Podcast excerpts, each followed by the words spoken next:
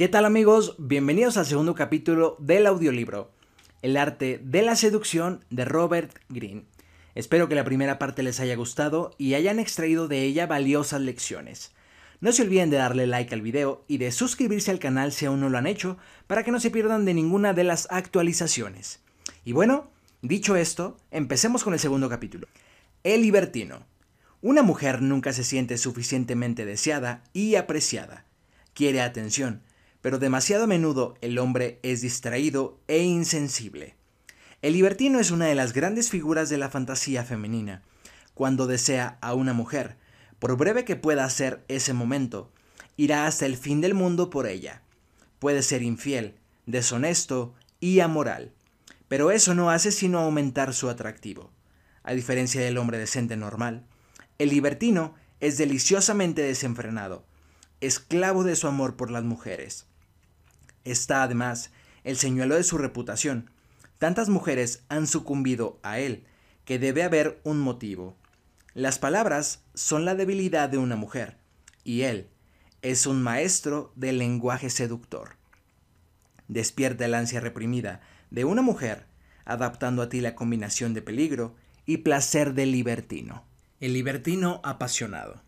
Para la corte de Luis XIV, los últimos años del rey fueron sombríos, el monarca estaba viejo y se había vuelto insufriblemente religioso y antipático. La corte se aburría y desesperaba por alguna novedad. En 1710, por lo tanto, el arribo de un joven de 15 años en extremo apuesto y encantador tuvo un efecto particularmente intenso en las damas. Se apellidaba Fronsac y sería el futuro duque de Richelieu, sobrino nieto del perverso cardenal Richelieu. Era insolente e ingenioso, las damas jugueteaban con él, pero en correspondencia, el duque besaba sus labios, mientras sus manos se aventuraban lejos para un muchacho inexperto. Cuando esas manos se extraviaron faldas arriba de una duquesa no tan indulgente, el rey enfureció. Las damas para quienes había sido tan divertido no soportaron su ausencia. En comparación con los estirados de la corte, tenía una osadía increíble, ojos penetrantes y manos más rápidas de lo conveniente. Nada podía detenerlo. Su novedad fue irresistible. Las damas de la corte imploraron y su estancia en la Bastilla se interrumpió. Años después, la joven Mademoiselle de Valois paseaba en un parque de París con su dama de compañía, una anciana que jamás se apartaba de ella. Su padre, el duque de Orleans, había resuelto proteger a la menor de sus hijas contra los seductores de la corte, hasta que ella pudiera casarse, así que le había asignado esa dama de compañía, mujer de impecable virtud y amargura. En aquel parque, sin embargo, Mademoiselle de Valois vio que un joven la miraba y prendía fuego a su corazón. Él pasó de largo, pero su mirada fue clara e intensa. La dama de compañía le dijo quién era, el infame duque de Richelieu, blasfemo, enamoradizo y seductor, alguien a quien evitar a toda costa. Días más tarde, la dama condujo a Mademoiselle de Valois a otro parque, y he aquí que Richelieu volvió a cruzarse en su camino. Esta vez iba disfrazado de mendigo, pero su modo de mirar era inconfundible. Mademoiselle de Valois le devolvió la mirada, al menos algo interesante en su vida monótona. Dada la severidad de su padre, ningún hombre se había atrevido a acercársele, y ahora ese cortesano famoso la perseguía, a ella en lugar de cualquier otra dama de la corte, ¡Qué emoción! Él le haría llegar pronto, a escondidas, hermosos mensajes en los que expresaba su incontrolable deseo por ella. Mademoiselle de Valois respondía tímidamente, pero en poco tiempo esos mensajes eran lo único por lo que vivía. En uno de ellos, el duque le prometió disponerlo todo si ella pasaba una noche con él.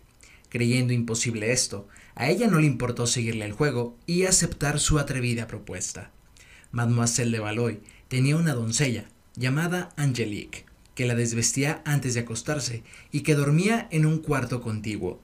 Una noche, mientras su dama de compañía tejía, Mademoiselle de Valois distrajo su lectura y vio a Angelique llevando su ropa de cama a la habitación.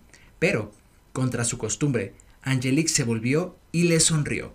Era Richelieu, magistralmente disfrazado de la camarera. Mademoiselle de Valois estuvo a punto de gritar de susto, pero se contuvo, percatándose del peligro en que se hallaba. Si decía algo, su familia se enteraría de los mensajes y de su participación en el asunto. ¿Qué podía hacer? Decidió ir a su habitación y disuadir al joven duque de su maniobra, ridículamente peligrosa. Así, deseó buenas noches a su dama de compañía, pero una vez en su recámara, sus planeadas palabras fueron inútiles. Cuando trató de razonar con Richelieu, él respondió con esa mirada suya y la tomó entre sus brazos. Ella no podía gritar, pero no sabía qué hacer tampoco. Las impetuosas palabras de él, sus caricias, el peligro de todo. Su cabeza le daba vueltas, estaba perdida. ¿Qué eran la virtud y su aburrimiento de antes, comparados con una noche con el libertino más conocido de la corte? Así, mientras la dama de compañía tejía a lo lejos, el duque la inició en los rituales del libertinaje. Meses después, el padre de Mademoiselle de Valois tuvo razones para sospechar de que Richelieu había penetrado sus líneas defensivas. La dama de compañía fue despedida y las precauciones redobladas. Orleans no comprendió que para Richelieu esas medidas eran un desafío, y el duque vivía para los desafíos. Compró la casa de al lado, bajo nombre falso, y abrió una puerta secreta en la pared misma que daba a la alacena de Orleans. En esta alacena, y a lo largo de los meses siguientes, hasta que la novedad se agotó, Mademoiselle de Valois y Richelieu disfrutaron de citas interminables.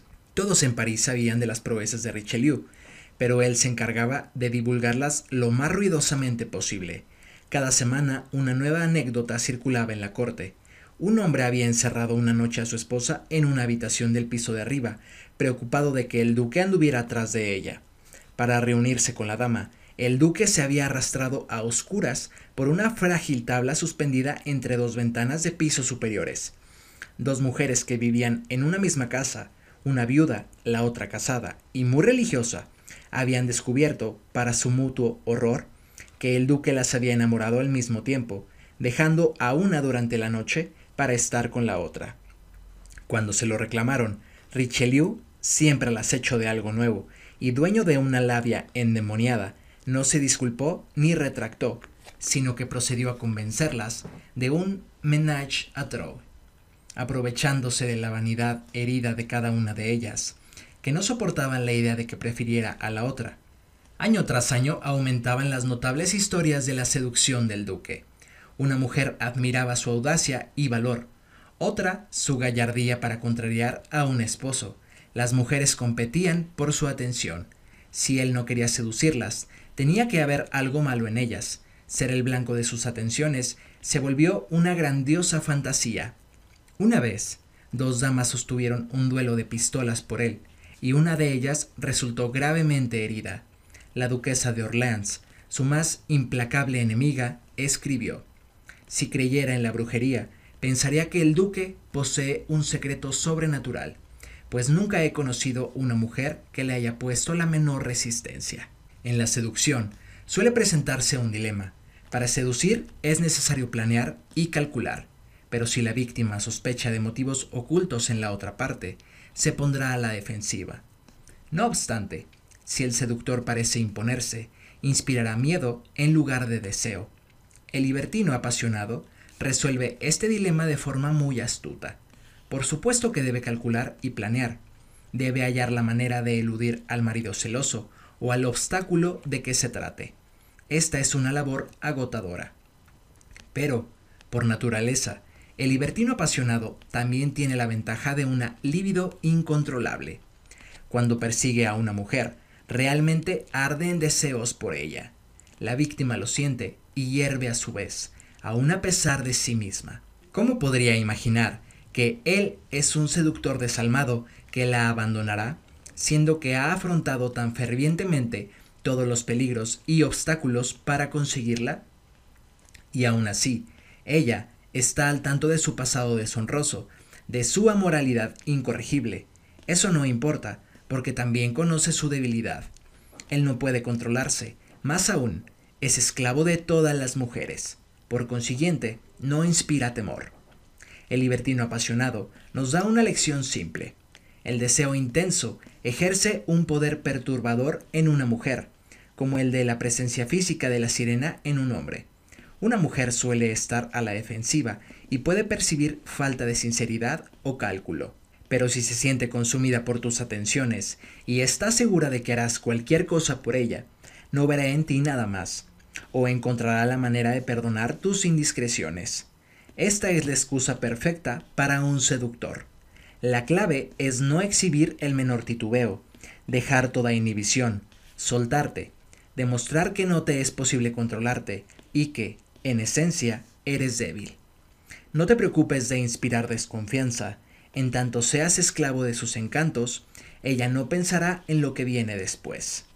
El libertino demoníaco. A principios de la década de 1880, algunos miembros de la alta sociedad romana comenzaron a hablar de un joven periodista de reciente aparición, un tal Gabriel de Anuncio. Esto era de suyo extraño, porque la realeza italiana despreciaba enormemente a todo aquel que no pertenecía a su círculo, y un reportero de sociales era casi tan vulgar como indigno. Los hombres de alta cuna, en efecto, le prestaban poca atención. De anuncio no tenía dinero y apenas unas cuantas relaciones, pues procedía de un ambiente de estricta clase media. Además, para ellos era soberanamente feo, bajo, fornido, de tez oscura y picada, y ojos saltones. Los hombres lo juzgaban tan poco atractivo que le permitían de buena gana circular entre sus esposas e hijas, seguros de que sus mujeres estaban a salvo con ese adefesio, y felices de poder librarse de tal cazador de chismes.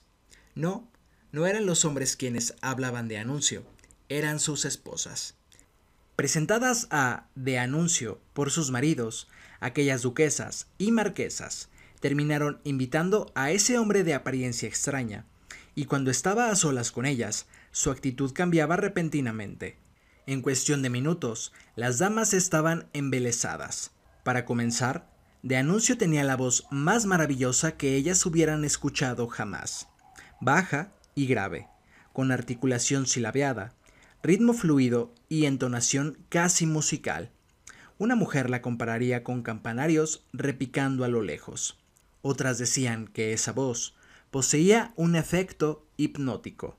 También las palabras que emitía eran interesantes, frases aliteradas, locuciones preciosas, imágenes poéticas y un modo de elogiar capaz de derretir el corazón de una mujer. De anuncio, había alcanzado el dominio del arte de adular. Parecía conocer la debilidad de cada mujer. A una la llamaba diosa de la naturaleza, a otra incomparable artista en ciernes, a otra más, figura romántica salida de las páginas de una novela. El corazón de una mujer latía con fuerza mientras el periodista describía el efecto que ella ejercía en él. Todo era sugerente y aludía a sexo o romance.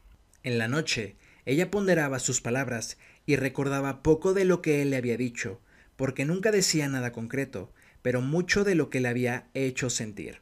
Al día siguiente, esa mujer recibía de él un poema que parecía haber escrito especialmente para ella.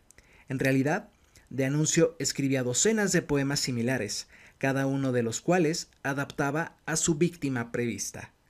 Luego de varios años de haberse iniciado como reportero de sociales, de anuncio se casó con la hija del duque y la duquesa de Gallés.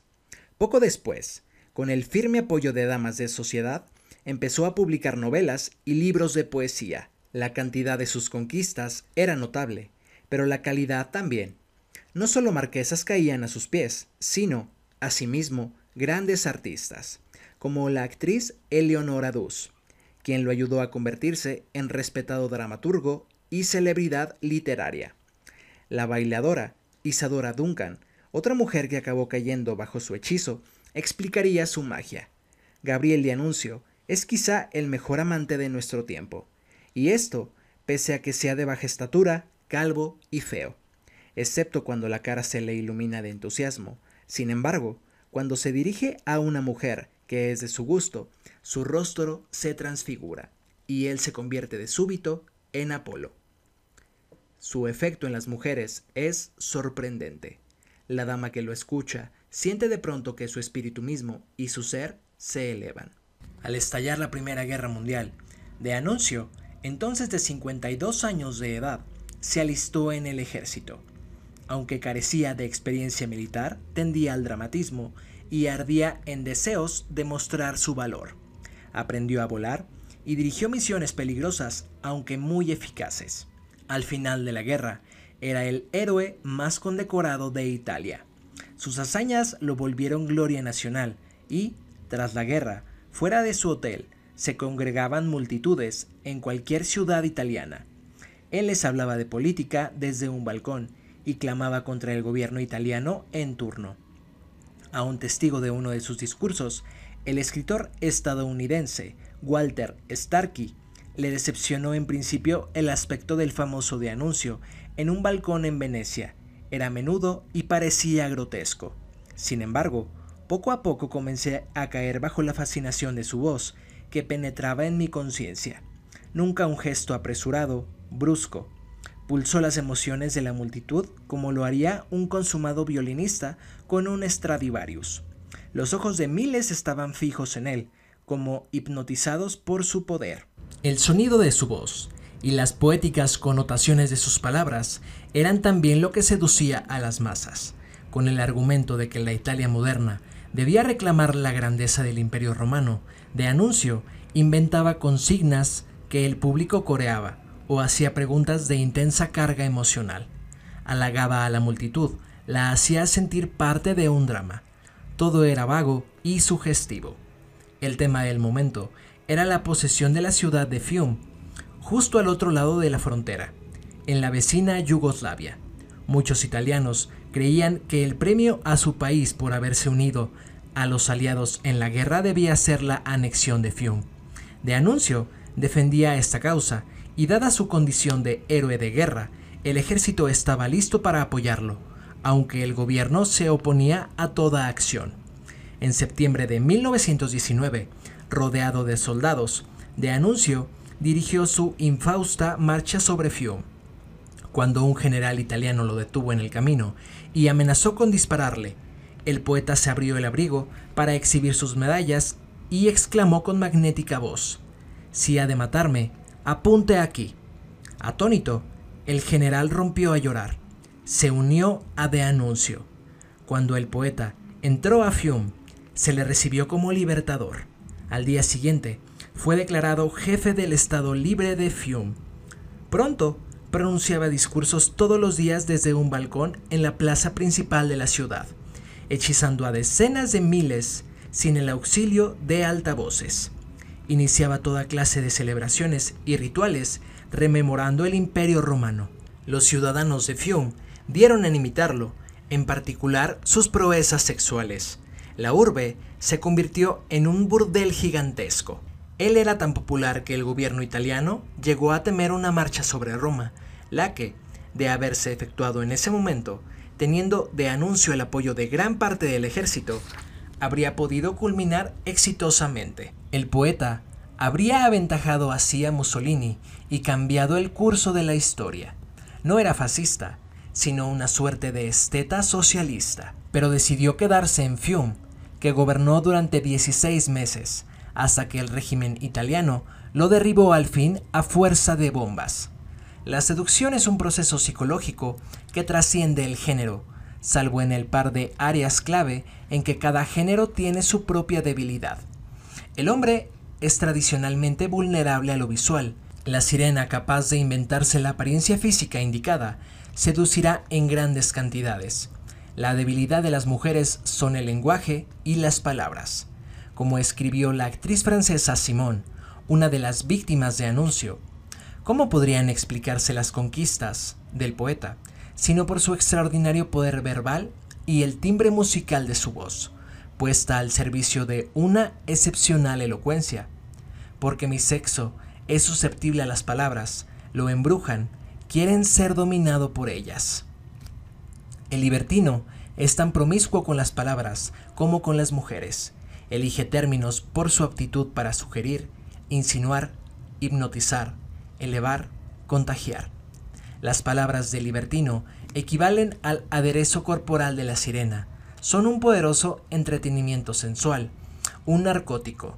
El libertino usa demoníacamente el lenguaje porque no lo concibe para comunicar o transmitir información, sino para persuadir, halagar y causar confusión emocional, tal como la serpiente en el jardín del Edén se sirvió de palabras para hacer caer a Eva en la tentación.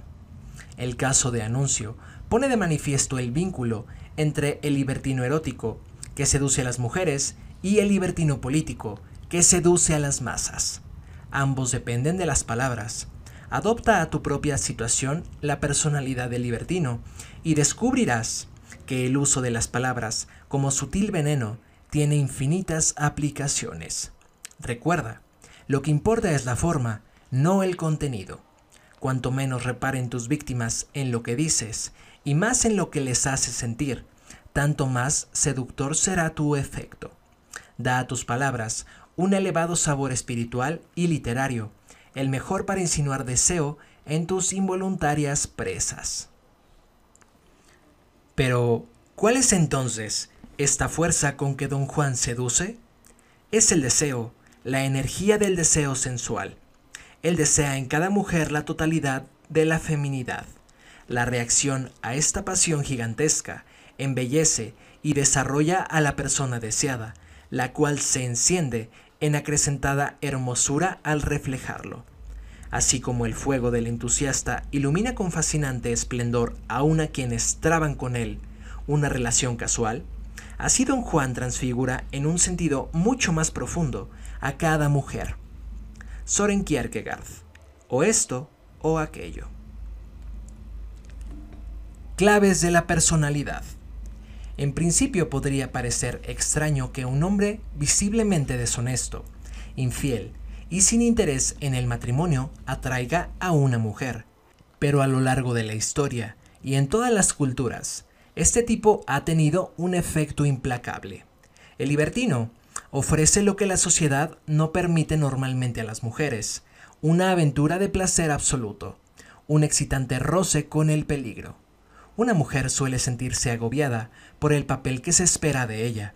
Se supone que debe ser una delicada fuerza civilizadora de la sociedad y anhelar compromiso y lealtad de por vida. Pero, a menudo, su matrimonio y relaciones no le brindan romance ni devoción, sino rutina y una pareja invariablemente distraída. Es por eso que persiste la fantasía femenina de un hombre capaz de entregarse por entero, un hombre que viva para la mujer, así sea solo un instante. Este reprimido lado oscuro del deseo femenino halló expresión en la leyenda de Don Juan.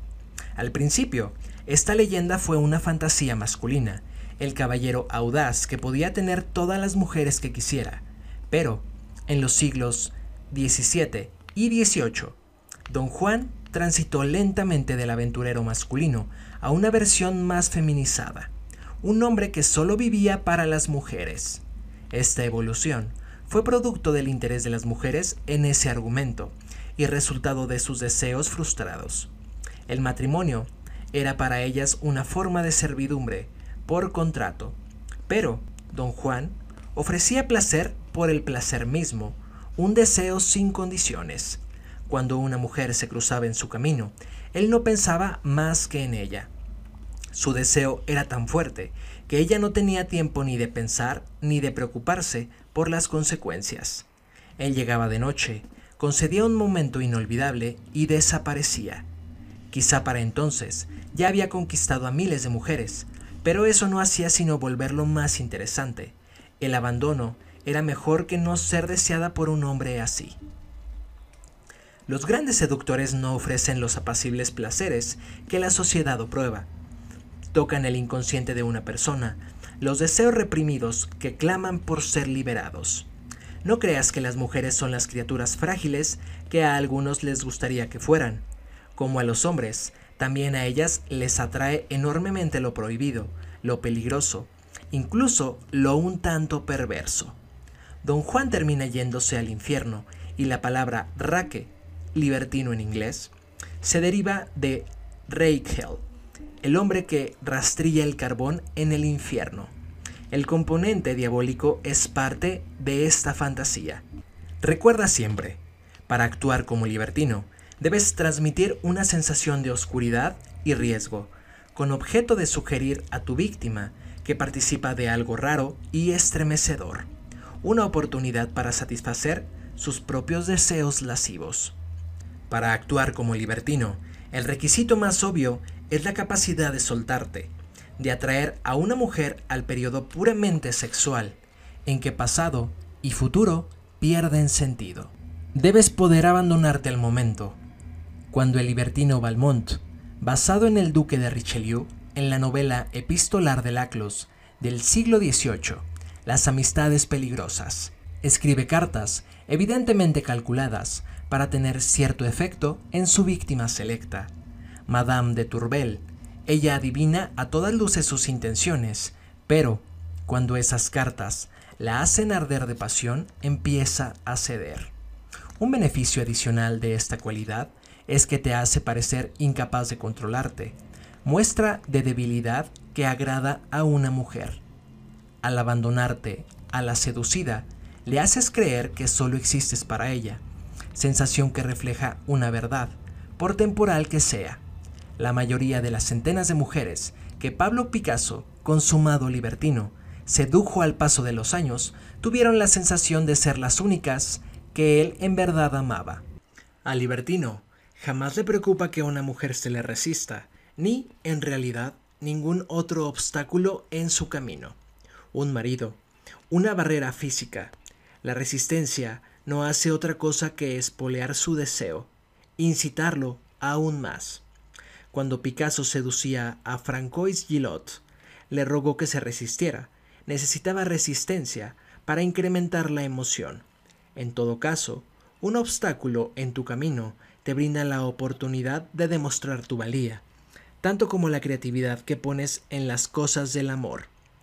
En la novela japonesa del siglo XI, la historia de Genji, de la dama de la corte Murasaki Shikibu, al libertino príncipe Niu, no le inquieta la repentina desaparición de Ukifune, la mujer que ama.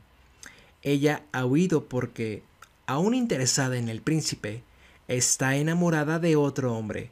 Sin embargo, su ausencia permite a Niu hacer hasta lo indecible por encontrarla.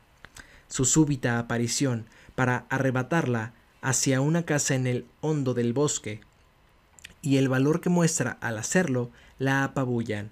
Recuerda, si no enfrentas resistencias y obstáculos, debes crearlos. La seducción no puede avanzar sin ellos. El libertino es una personalidad extrema, descarado, sarcástico e ingenioso. Lo que piensen los demás no le importa. Paradójicamente, esto no hace sino volverlo más seductor. En la cortesana atmósfera de Hollywood, en la época del imperio de los estudios, cuando la mayoría de los actores se portaban como borreguitos, el gran libertino Errol Flynn destacó por su insolencia. Desafiaba a los directores de los estudios, hacía bromas inmoderadas y se deleitaba en su reputación de supremo seductor de Hollywood, todo lo cual aumentó su popularidad. El libertino precisa de un telón de fondo convencional, una corte anquilosada, un matrimonio aburrido, una cultura conservadora, para brillar, para ser apreciado por la bocanada de aire fresco que aporta. Jamás te preocupes por excederte. La esencia del libertino es llegar más lejos que nadie. Cuando el conde de Rochester, el libertino, además de poeta, más famoso de Inglaterra en el siglo XVII, raptó a Elizabeth Mallet, una de las damas jóvenes más asediadas de la corte, se le castigó debidamente, pero he aquí que, años después, la joven Elizabeth, aunque cortejada por los mejores partidos del país, eligió a Rochester por esposo. Al exhibir su atrevido deseo, él se distinguió del montón.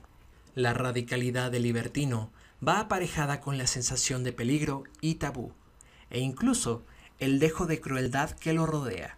Este fue el atractivo de otro libertino y poeta, uno de los mayores imprudentes de la historia, Lord Byron. Byron aborrecía todas las convenciones y lo demostraba sobrada y gustosamente. Cuando tuvo una aventura con su hermanastra, quien le dio un hijo, se aseguró de que toda Inglaterra lo supiera. podía ser en extremo cruel, como lo fue con su esposa, pero todo esto no hacía sino volverlo mucho más deseable. Peligro y tabú apelan a un lado reprimido en las mujeres, las que supuestamente deben representar una fuerza cultural civilizadora y moralizante. Así como un hombre puede caer víctima de la sirena por su deseo de liberarse de su masculino sentido de responsabilidad, una mujer puede sucumbir al libertino por su anhelo de liberarse de las restricciones de la virtud y la decencia. Es frecuente, en efecto, que la mujer más virtuosa sea la que se enamore en mayor grado del disoluto. Entre las cualidades más seductoras del libertino está su habilidad para lograr que las mujeres deseen reformarlo. ¿Cuántas no creyeron que domarían a Lord Byron? ¿Cuántas no pensaron ser aquella con la que Picasso pasaría finalmente el resto de su vida?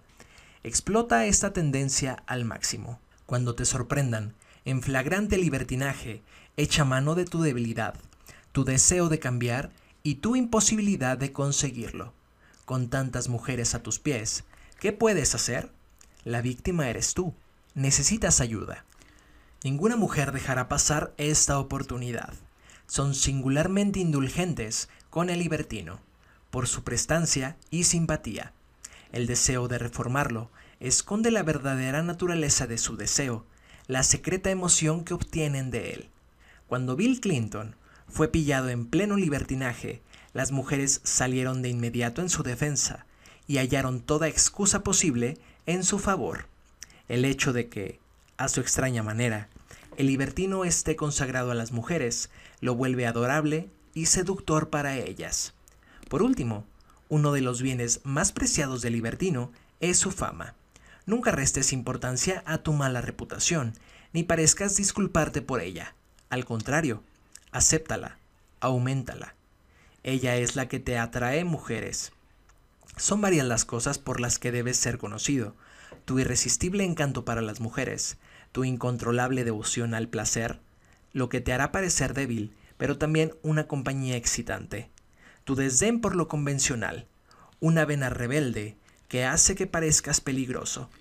Este último elemento puede ocultarse un poco en la superficie, sea atento y cortés, pero no dejes de hacer saber que tras bastidores eres incorregible. El duque de Richelieu divulgaba sus conquistas tanto como podía, con lo que estimulaba el deseo competitivo de otras mujeres de sumarse al club de las seducidas. Lord Byron atraía a sus víctimas propicias gracias a su mala fama. Una mujer puede ser ambivalente ante la fama de Clinton, pero bajo esa ambivalencia hay un interés profundo. No dejes tu reputación al azar o al rumor. Es tu obra maestra y debes producirla, pulirla y exhibirla con la atención de un artista. Símbolo, fuego. El libertino arde en deseos que encienden los de la mujer a la que seduce. Son extremos, incontrolables y peligrosos. Él puede terminar en el infierno, pero las llamas que lo rodean suelen hacerlo mucho más deseable para las mujeres. Peligros, como el de la sirena, el mayor riesgo para el libertino procede de los miembros de su mismo sexo, mucho menos indulgentes que las mujeres con sus constantes líos de faldas. Antiguamente, el libertino era con frecuencia aristócrata, y por numerosas que fueran las personas que ofendía, o hasta mataba, al final quedaba sin castigo. Hoy, solo las estrellas y los muy ricos pueden hacer de libertinos con impunidad. Los demás debemos ser prudentes. Elvis Presley era tímido de joven, pero habiendo llegado pronto al estrellato y viendo el poder que esto le daba sobre las mujeres, enloqueció y se hizo libertino casi de la noche a la mañana. Como muchos otros de su especie, Elvis tenía predilección por mujeres ya comprometidas. En numerosas ocasiones se vio acorralado por maridos o novios furibundos y se llevó moretones y cortadas. Esto parecería indicar que debes huir graciosamente de novios y esposos, en especial al inicio de tu carrera. Pero el encanto del libertino reside en que esos peligros no le importan. No puedes ser libertino si eres temeroso y prudente. La paliza ocasional forma parte del juego. Aún así, cuando tiempo después Elvis estaba en el pináculo de su carrera, ningún esposo se atrevía a tocarlo. El mayor peligro para el libertino no proviene del esposo ofendido en extremo, sino de los hombres inseguros que se sienten amenazados por la figura del don Juan. Aunque no lo admitan, ellos envidian la vida de placer del libertino y, como todo envidioso, atacarán en forma encubierta, a menudo disfrazando de moral sus asedios. El libertino puede ver en peligro su carrera por culpa de tales hombres, o de la ocasional mujer igualmente insegura, a quien le duele que aquel no la desee. Es poco lo que él puede hacer para, para evitar la envidia. Si todos fueran tan afortunados seductores, la sociedad no funcionaría. Así que, acepta la envidia como prenda de honor. Pero no seas ingenuo, sé astuto. Cuando un moralista te ataque, no te dejes engañar por su cruzada, lo mueve, mueve la envidia pura y simple. Podrías neutralizarlo mostrándote menos libertino, pidiendo perdón, asegurando que ya te reformaste, pero esto dañará tu reputación, tu menos adorable. A la larga, lo mejor es sufrir los ataques con dignidad y seguir adelante. La seducción es la seducción es la fuente de tu poder y siempre podrás contar con la infinita indulgencia de las mujeres. Y bueno amigos, aquí termina el segundo capítulo de este audiolibro. No se olviden de darle like al video y de suscribirse al canal para que no se pierdan de las actualizaciones. Yo los veo en unos días más con el próximo capítulo. Hasta la próxima.